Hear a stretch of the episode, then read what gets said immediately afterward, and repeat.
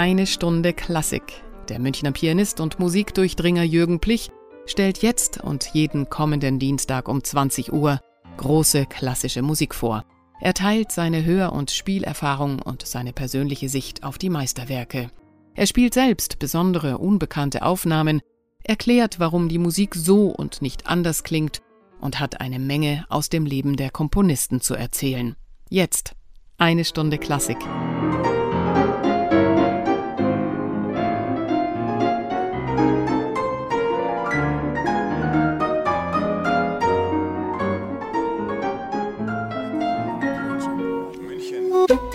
Radio München. Liebe Hörer, es ist Urlaubszeit und vielerorts erschallt der Ruf Alitalia, denn Italien ist immer noch der Inbegriff von Sommer, Sonne, Leichtigkeit. So empfand es auch Peter Tschaikowski. Im Dezember 1880, mitten im russischen Winter, wurde sein Stück Capriccio Italien, eine Nachwirkung einer Italienreise ein Jahr zuvor, in Moskau uraufgeführt. Und es ist nicht überliefert, um wie viel Grade es während der Aufführung wärmer wurde in Moskau.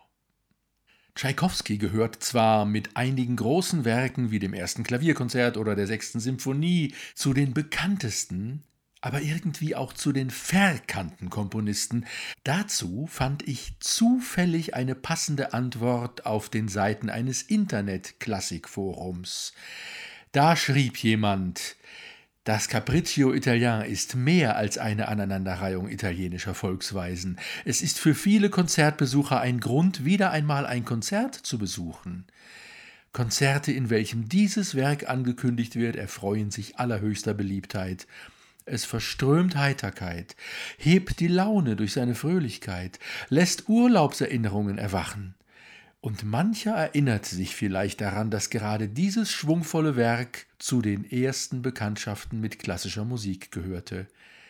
Lieber Peter Tschaikowski, danke für dieses prachtvolle Stück, auch wenn es unverständlicherweise Menschen gibt, die schon bei der Nennung des Titels die Nase rümpfen. Ich finde, dem ist nichts hinzuzufügen. Wir hören das Gewandhausorchester Leipzig unter der Leitung von Kurt Masur.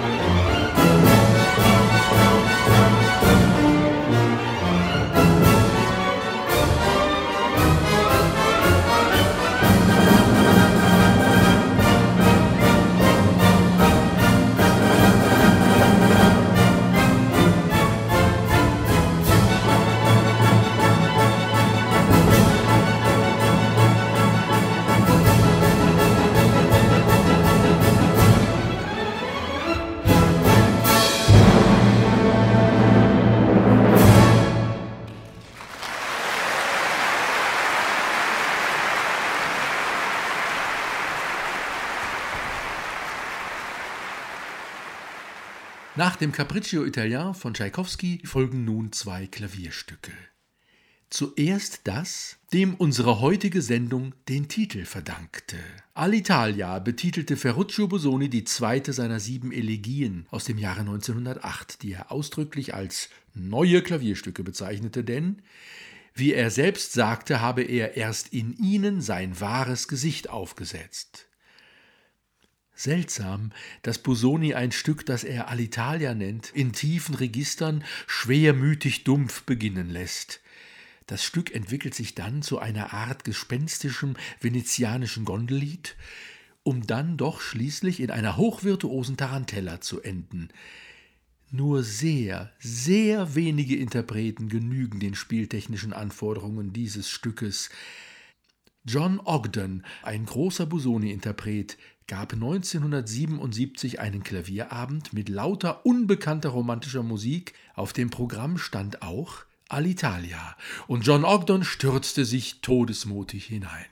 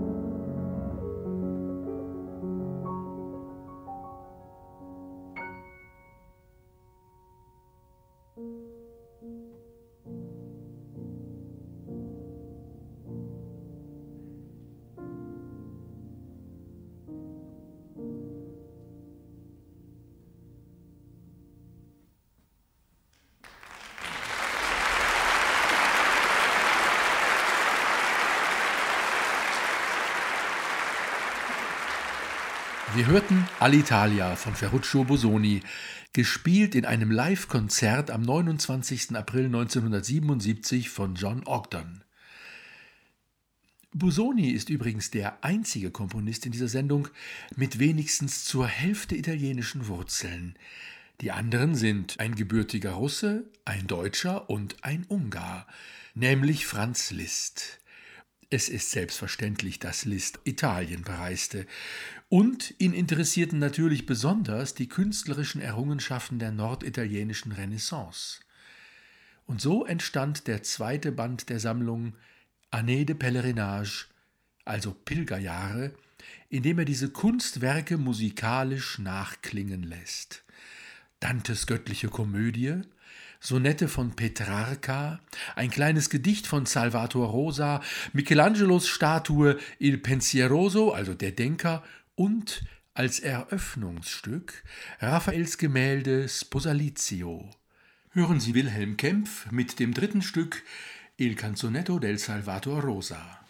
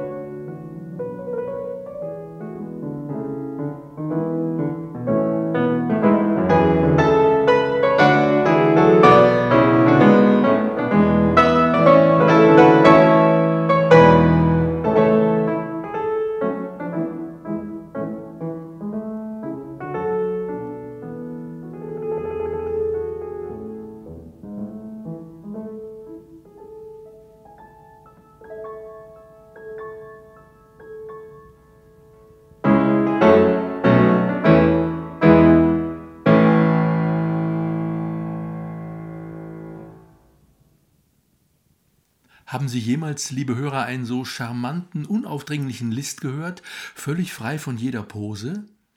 Ja, Wilhelm Kempf konnte so etwas. Und jetzt, liebe Zuhörer, kehren wir zurück zum Italien des blauen Himmels, der Sonne, des Meeres und der reifen Früchte, nämlich mit Mendelssohns herrlicher italienischer Symphonie, die er als Anfang 20-Jähriger schrieb. Auch Mendelssohn verarbeitete Eindrücke seiner Italienreise von 1830. Von ihr vermitteln einige Briefe an seine Eltern einen Eindruck. Am 10. Oktober 1830 aus Venedig. Das ist Italien. Und was ich mir als höchste Lebensfreude, seit ich denken kann, gedacht habe, das ist nun angefangen und ich genieße es. Der heutige Tag war zu reich, als dass ich mich nicht jetzt des Abends ein wenig sammeln müsste. Ich werde aber konfus, wenn es so fortgeht.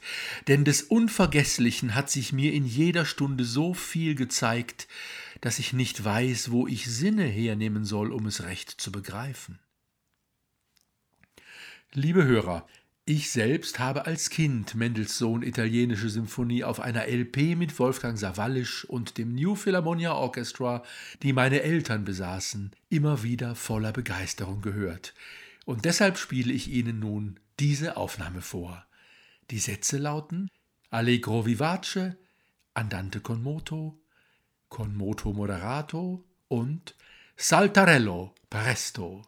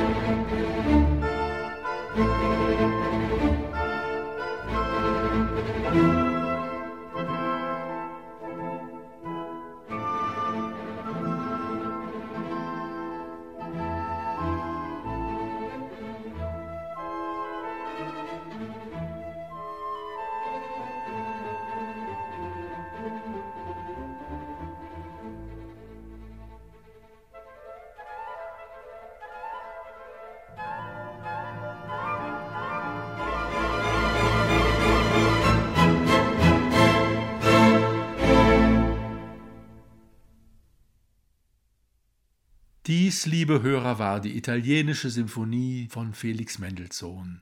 Wolfgang Sawallisch dirigierte das New Philharmonia Orchestra. Ich sage auf Wiederhören bis zur nächsten Woche. Ihr Jürgen Plich.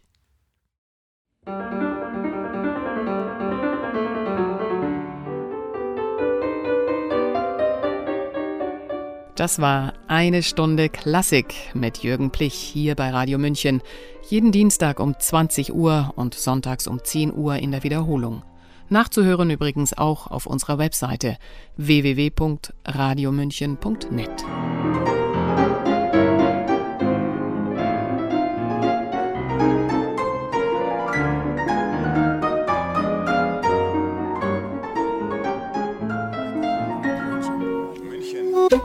Radio München